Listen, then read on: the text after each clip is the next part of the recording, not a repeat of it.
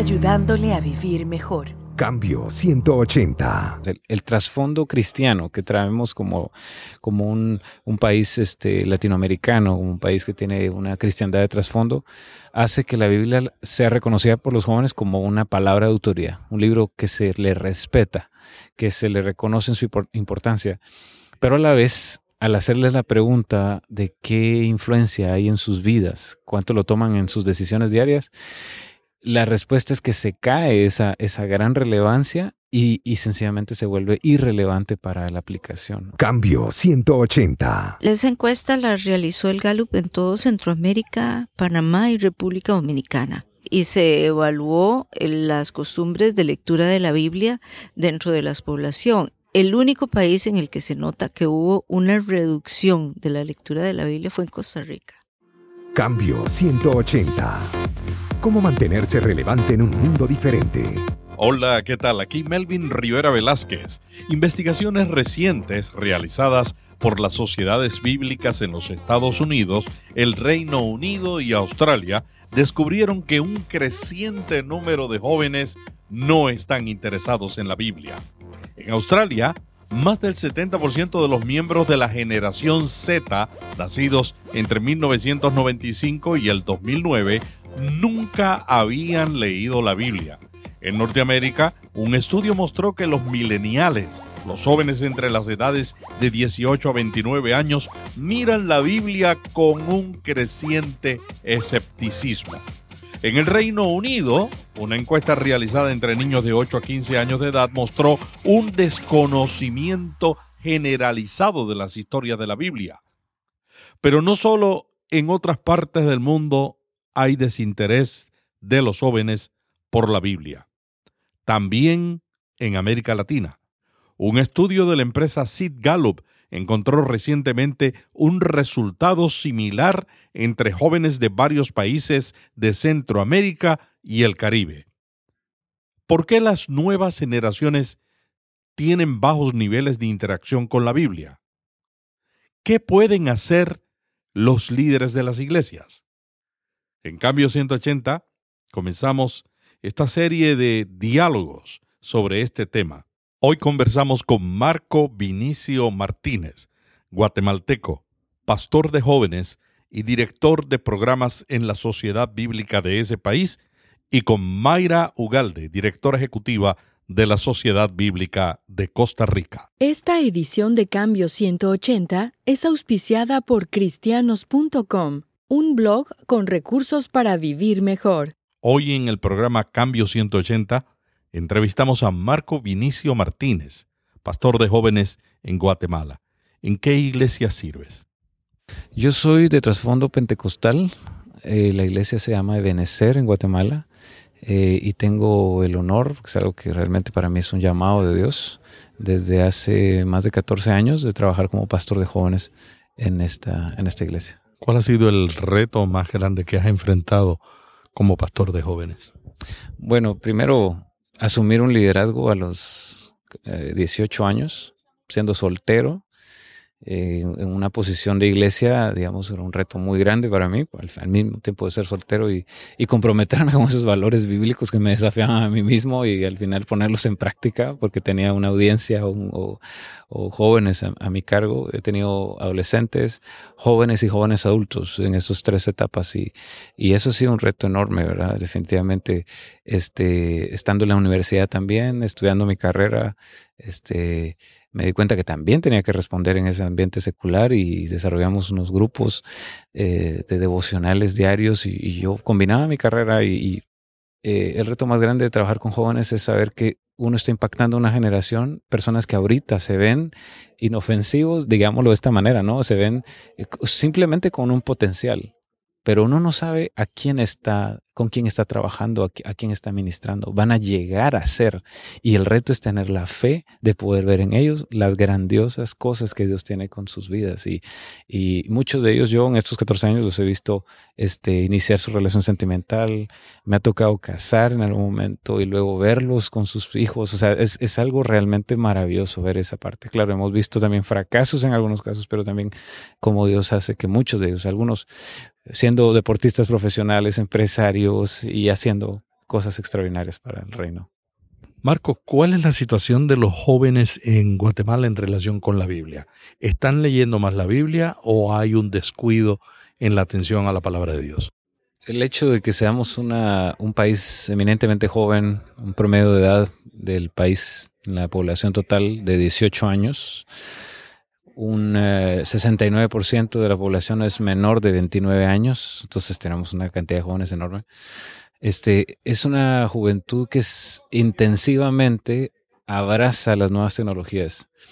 Entonces, este, dentro de ese, de ese comportamiento hicimos un acercamiento con varios de estos jóvenes para tratar de, sacar una encuesta precisamente con eso y nos dimos cuenta de dos cosas. El, trasfondo cristiano que traemos como, como un, un, país este, latinoamericano, un país que tiene una cristiandad de trasfondo, hace que la Biblia sea reconocida por los jóvenes como una palabra de autoridad, un libro que se le respeta, que se le reconoce en su importancia, pero a la vez al hacerles la pregunta de qué influencia hay en sus vidas, cuánto lo toman en sus decisiones diarias, la respuesta es que se cae esa, esa gran relevancia y, sencillamente se vuelve irrelevante para la aplicación. Así que es un, es un reto grande lograr esa, ese divorcio, que haya un ruido entre la Biblia y la aplicación, el uso y la lectura de la Biblia.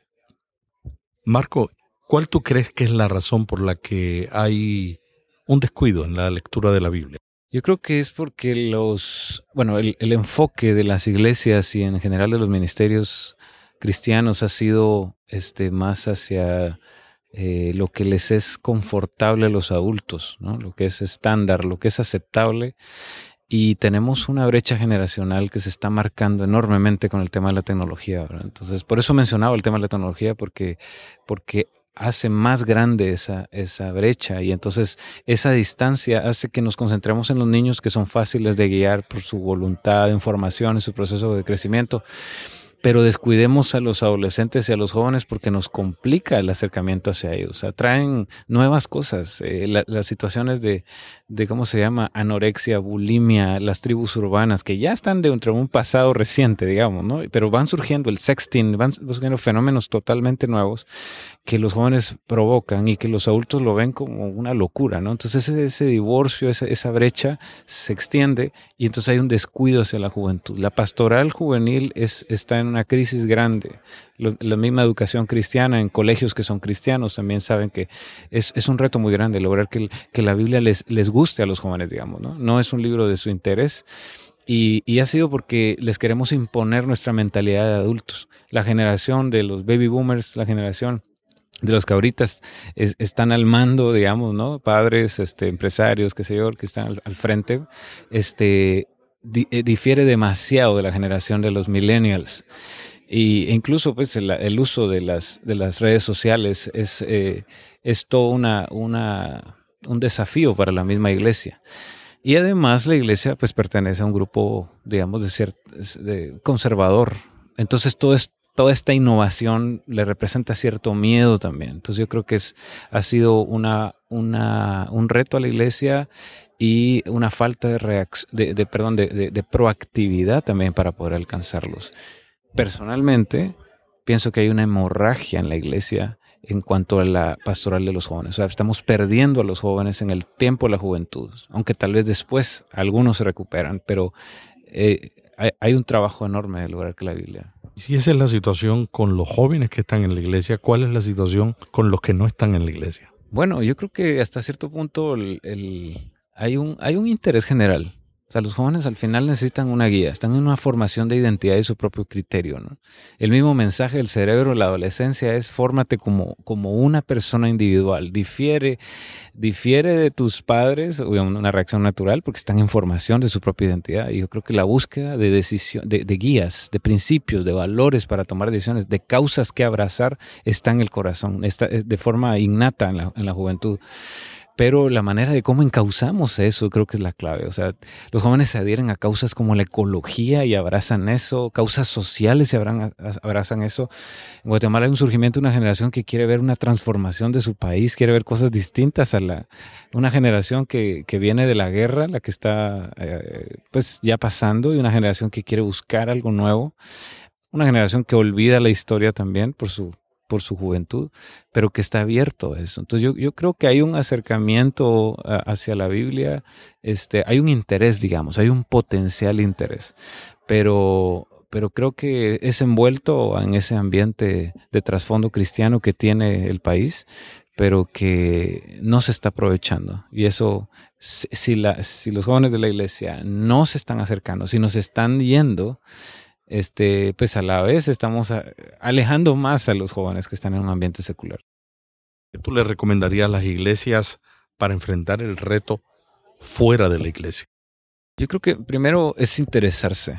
Yo creo que los, mismos pastores eh, deben de de cómo se llama, de interesarse dentro de estas nuevas tecnologías, no verlo como algo distinto. Va a requerir de aprendizaje, pero se requiere de humildad para poder tener esa capacidad de asombro y reconocer que, que, debemos de aprender todos los días y que hay cosas nuevas y que podemos aprenderlas. Entonces yo creo que el hecho de acercarnos de esa manera, de ver que la iglesia está en un mundo cambiante y reconocer la, la, la, la era en la que vivimos y Dios nos va a guiar para poder enfrentar esas nuevas tecnologías. La, misma Biblia muestra cómo, pues, si de tablas de la ley pasó a pergaminos, a papiros y, luego la imprenta y ahora vemos la Biblia en, formatos digitales, es porque Dios este, responde conforme a las, a las demandas del tiempo, ¿no? Y yo creo que es importante eso para la iglesia inicialmente y reconocer que dentro de la misma casa se está perdiendo, se están perdiendo los hijos jóvenes, se están perdiendo adentro. Entonces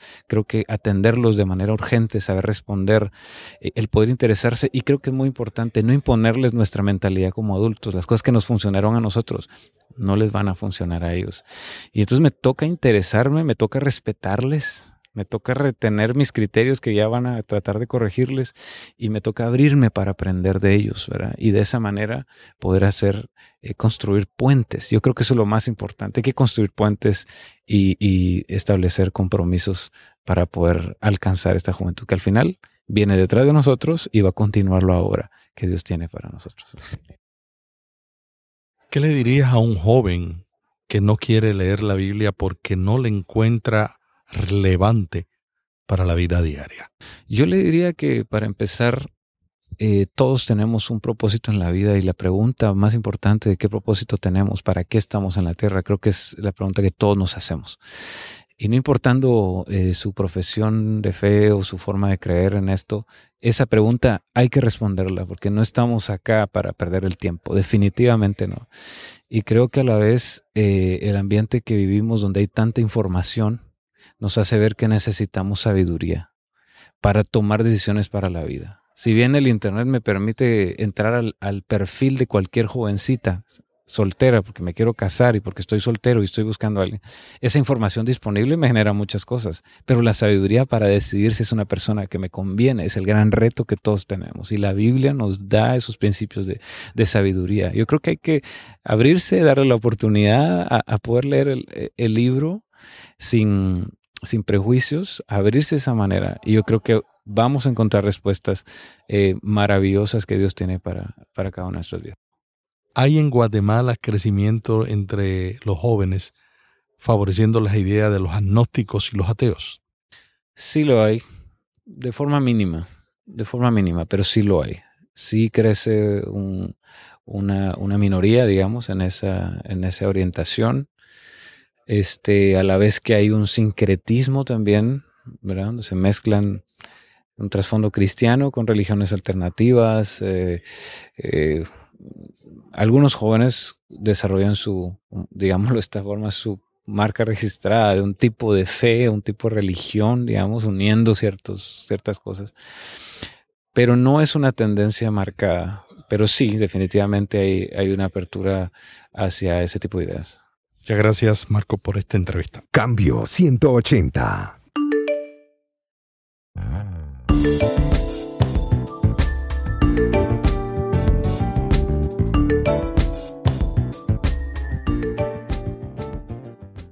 Cambio 180. Nos acompaña Mayra Ugalde, directora ejecutiva de la Sociedad Bíblica de Costa Rica. Mayra, en los últimos seis meses del año pasado, tres sociedades bíblicas hicieron un estudio sobre la relación de los jóvenes en sus países con la Biblia y encontraron que los jóvenes que nacieron del 80 para acá no están relacionados con la Biblia, no entienden la Biblia, no conocen la Biblia. En el estudio de la Sociedad Bíblica Británica, algunos jóvenes dijeron que Superman era un personaje de la Biblia. ¿Cuál es la situación de la nueva generación en Costa Rica en relación con la Biblia? En el caso de, Costa Rica, recientemente hicimos una, una encuesta con el Sid Gallup eh, para ver la lectura de la Biblia entre la población desde los 16 años hasta los 34. Se ha reducido un poco la lectura de la Biblia dentro de esa población y aún entre los jóvenes más, más jóvenes, digamos los preadolescentes y adolescentes, hemos visto que hay una reducción en, en, el interés de la lectura de la Biblia. Una de ellas puede ser el aumento en el uso de los medios digitales. Eso no quiere decir que no esté leyendo la Biblia. Están leyéndola en los medios digitales, pero la, como ya todo el mundo sabe, en los medios digitales se lee en una forma diferente, se lee lo que me interesa nada más, no es una lectura corrida. Y eso produce cierta ignorancia de algunas partes de la Biblia. Entonces, cuando usted conversa con ellos, cuando usted les hace preguntas, hay cosas de las que ellos no saben que está en la Biblia precisamente porque esa forma de leer es muy, muy diferente a la forma de leer antes, que uno tenía un concepto de una lectura constante de la Biblia y por lo tanto tenía una idea de todas las historias que venían en la Biblia. Lo otro es el cambio eh, de, las, de, de, la construcción de iglesias eh, con una forma de ser diferente. Eh, una, la mayoría le han dejado de poner atención a la escuela dominical. Entonces los jóvenes que están en, las iglesias ya no pasan por aquella constante mm, eh, contacto con la Biblia eh, que tenían desde que eran niños, porque en la escuela dominical se les enseñaban las historias de la Biblia y además de eso tampoco las familias están viviendo la práctica de un, de un devocional en familia, entonces ya los jóvenes no tienen ese contacto con la Biblia. Y ahora los jóvenes cristianos no son muy diferentes de los jóvenes que no son cristianos. Y eso es parte de toda la ignorancia que hay con respecto a la Biblia o acerca de la Biblia. Mayre, ¿qué más encontró esa encuesta de la firma Gallup y en qué países se realizó? Esa encuesta la realizó el Gallup en todo Centroamérica, Panamá y República Dominicana. Este, y se evaluó las costumbres de lectura de la Biblia dentro de la población. El único país en el que se nota que hubo una reducción de la lectura de la Biblia fue en Costa Rica. Ese es el único país porque yo tenía encuestas de, que habíamos hecho hace 10 años también con el Sid Gallup al respecto, ¿verdad? Así que ahora estamos eh, por los medios eh, sociales, específicamente con el Facebook, estamos promoviendo el interés hacia la lectura de la Biblia. ¿Y cómo han reaccionado las iglesias ante ese estudio de Gallup sobre la relación de los jóvenes con la Biblia? Este, bueno, la reacción, en, mi perspectiva es que ha sido pasiva. Es eh, pareciera que al nuevo liderazgo de las iglesias le interesa más el crecimiento de números, aun cuando estos no estén muy relacionados con la lectura de la Biblia. Pero me parece que ha sido pasiva, que todavía ellos no están viendo la preocupación futura, o sea, no están viendo el, el efecto futuro de la falta de contacto con la Biblia de estos jóvenes. ¿Qué tú le recomendarías a las iglesias de Costa Rica para transformar esa situación? Donde, de acuerdo a lo que tú nos dices, eh, ha bajado de todos los países estudiados, es el país donde los jóvenes están estudiando menos la Biblia.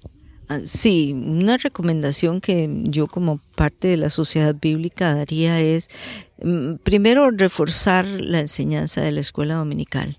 Este, segundo, yo creo que los pastores deberían de animar a las familias, porque sea como sea, es en el seno de la familia donde el joven aprende los valores cristianos y aprende esas costumbres. Este, si los jóvenes no están leyendo la Biblia es porque tampoco ven a sus padres leyendo la Biblia. Este, y no, y, no importa si la leen en un dispositivo electrónico o si la leen este, en, en la forma en la que ellos la leen, pero que por lo menos tengan un concepto generalizado de qué es la Biblia y qué es lo que tienen. Y animar a los pastores a por lo menos en sus cultos tener pequeños cortos eh, eh, visuales que le permita a los jóvenes antes de sus cultos, antes de sus actividades juveniles, aprender acerca de la Biblia, qué es lo que dice la Biblia de cada libro. Yo creo que eso le ayudaría mucho a la iglesia y estamos preparando incluso un material para tratar de ayudarle a las iglesias a que puedan hacerlo y de esa forma ellos poder este eh, promover la lectura de la Biblia dentro de sus jóvenes. Cuéntanos un poco más de esos materiales para ayudar a que estudien la Biblia. La idea es, es, es el, el, material que tenemos, porque también hemos encontrado algo muy interesante en el Facebook nuestro. Tenemos muchos jóvenes, de la, la población de nuestro Facebook va de los 13 a los 30 años. Por eso la evaluación de la lectura de la Biblia la hicimos entre los 16 y los 34. ¿Cuántos suscriptores, cuántas personas siguen el Facebook de la Sociedad Bíblica? 49 mil. 49. Es un número considerable. Sí, sí, y el 90% son de Costa Rica, ¿verdad? Este, porque a veces en esos Facebook y todo eso uno tiene seguidores de otros países, eh, pero no, en el caso nuestro nosotros evaluamos, el, el 90% son de Costa Rica. Este, y, y, una de las cosas es que la gente del Facebook nos manda peticiones, eh, peticiones no de oración, sino, eh, ¿cómo puedo aprender a leer la Biblia? Es muy interesante porque son personas que de una o de otra forma se confiesan cristianas. Entonces, eh, es muy interesante que un cristiano pregunte cómo puedo aprender a leer la Biblia. Este, se supone que esa es una tarea de la iglesia. Estamos haciéndolo, estamos haciéndolo, y pero esas preguntas y todo eso es lo que nos ha llevado a nosotros a, a, a a desarrollar este material donde la iglesia pueda o el pastor de la iglesia, el líder de la iglesia, pueda ayudarle a toda su feligresía a estar cinco minutos con cada libro de la Biblia. Y de esa forma nosotros los, los, los estamos animando a que estudien un libro de la Biblia por mes y, ten, y estar cinco minutos en contacto. ¿Cuál es el contenido general? ¿Cuál es el resumen total? Porque las nuevas generaciones necesitan saber rápido eh, cómo empieza y cómo termina, porque yo no sé si ustedes han visto cómo los jóvenes de hoy leen. Se leen la, el principio, pero quieren saber el final inmediatamente, así que lo que está en medio no les llama mucho la atención. O a lo mejor lo leen si les interesó el principio y el final. Eso sí, así es. Entonces, la idea con ese libro es decirle, este trata de esto, y usted puede encontrar las cosas más interesantes que usted puede encontrar aquí es esto. Si la persona le gusta, va a ir a ese libro de la Biblia y lo va a leer. Entonces, ¿qué es lo que queremos? Que el pastor pueda tener ese recurso de una manera visual, de tal manera que le llame la atención a la gente y diga, oh, wow, eso está en la Biblia, como nos han dicho a veces algunos muchachos, ¿verdad? Mayra, ¿y, y cómo tú le responderías a un joven que se te acerca y te dice, yo no leo la Biblia porque la Biblia no tiene nada para mí, la Biblia es irrelevante para el día a día? ¿Qué tú le dirías a ese joven? Sabes que esa pregunta me la, me la hizo una vez un joven y yo le dije, ¿sabes que la Biblia te enseña hasta cómo ir al baño? ¿Cómo es eso? Y me dice, ¿cómo es eso? Y entonces le saqué el versículo de Deuteronomio donde dice que a Dios no le gusta ver cochinadas en el campamento y que por lo tanto hay que andar una varita, hacer un hueco, echarla en el hueco y taparla, ¿verdad? Al muchacho le hizo mucha gracia y me dijo, ¿y qué más dice la Biblia? Digo, yo quiero ir a Deuteronomio para ver eso.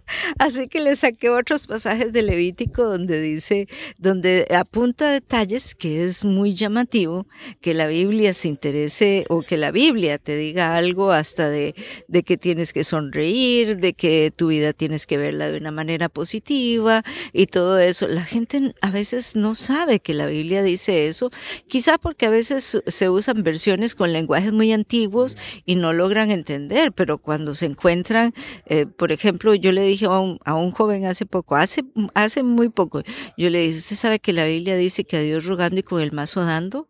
Y me dice, eso está en la Biblia. Y le saqué el versículo. Y cuando lo vio, dice, ay, yo no sabía que la Biblia dice eso. ¿Qué más dice la Biblia? Le digo que hijo de tigre nace pintado. Entonces... dale la referencia bíblica de Dios de Dios ah, orando y el mazo dando. Ah, sí, eso, está en Proverbios, en, el libro de Proverbios, en la traducción en lenguaje actual. Pero no en esas palabras. Sí, así está. Así mismito, está. Ah, caramba, yo no sabía es que estaba con esas palabras. Sí, así mismito está. que la traducción traduce el sentido y lo más seguro que el traductor dijo, qué mejor manera de traducir el sentido que que de la manera en que la gente lo utiliza. Precisamente, es, de ahí la importancia de las traducciones modernas, ¿verdad? Porque precisamente, por ejemplo, que el, el, en la TLA dice hijo de tigre nace pintado. En, en la Dios habla hoy dice de tal padre, tal hijo. Y en, y en la Reina Valera, ya no recuerdo cómo lo dice. Mayra, a mí me llama mucho la atención la manera en que algunas expresiones de la Biblia se han entrado en la cultura. Por ejemplo, el concepto de sabática o sabat, el, sabático, el año sabático, es un concepto de la Biblia y se usa en las universidades, se usa en muchísimos lugares. Yo estaba los otros días haciendo un estudio bíblico sobre términos de la Biblia que se han metido en nuestra cultura. Y algún día lo voy a presentar aquí, a discutirlo con algunos colegas por qué esos términos se han hecho parte de la cultura. Sí, precisamente porque como nuestra cultura tiene un, un background, eh, debería de hablar en español, ¿verdad? Un trasfondo, un trasfondo más eh, eh, cristiano por la descendencia de la conquista de nuestros países, hay elementos de la Biblia que están sumidos en la en la cultura y uno de esos son muchos de los dichos. Este, la mayoría de los dichos, este, que Dios te bendiga o Dios se lo pague. El, el, este dicho de Dios se lo pague, nadie sabe que está en la Biblia porque en la Biblia hay un versículo en el libro de Proverbios donde dice que el que presta al pobre le presta a Dios y que Dios no tardará en pagar. Y eso, sale de Dios se lo pague. Muy bueno, muy bueno. Cuando alguien va a evangelizar a un joven, a veces se encuentran con la realidad de que el joven le dice, no me traigas la Biblia porque yo no reconozco la Biblia como un libro de Dios. Y hace 20 o 30 años, cuando evangelizábamos los jóvenes, esa no era la realidad. Por el trasfondo cristiano había cierto respeto a la Biblia. ¿Qué pueden hacer las iglesias y la gente que está compartiendo su fe cuando se encuentra con un joven que rechaza la Biblia como una base de su vida. Es, esa falta de respeto a la Biblia como el libro de Dios se empieza a dar hace bastantes años atrás, eh, casi con el inicio de esta generación, este, precisamente porque la gente empieza a creer que todo es relativo y la Biblia es un absoluto viví la experiencia hace poco, me invitaron eh, a dar una pequeña conferencia sobre por qué yo leo la Biblia en, un colegio secular, en un colegio completamente secular. Eh, estaba hablando a todo un grupo de jóvenes seculares y ellos dijeron, es que, ¿para qué la voy a leer? Es un libro religioso y lo único que me, me, da son normas de no, no, no, no. Y entonces empecé a sacar de estos otros versículos. Y entonces empecé a, a, a presentarles un acercamiento a la Biblia que no es el que normalmente nosotros damos como un aspecto religioso. Hay que, hay que, el, la Biblia es un libro religioso, pero ¿cómo presentarla ahora? Ahora hay que presentarla desde la espiritualidad que vive la gente. Muchas gracias a Mayra Ogalde, directora ejecutiva de la Sociedad Bíblica de Costa Rica. Cambio 180. ¿Cómo mantenerse relevante en un mundo diferente?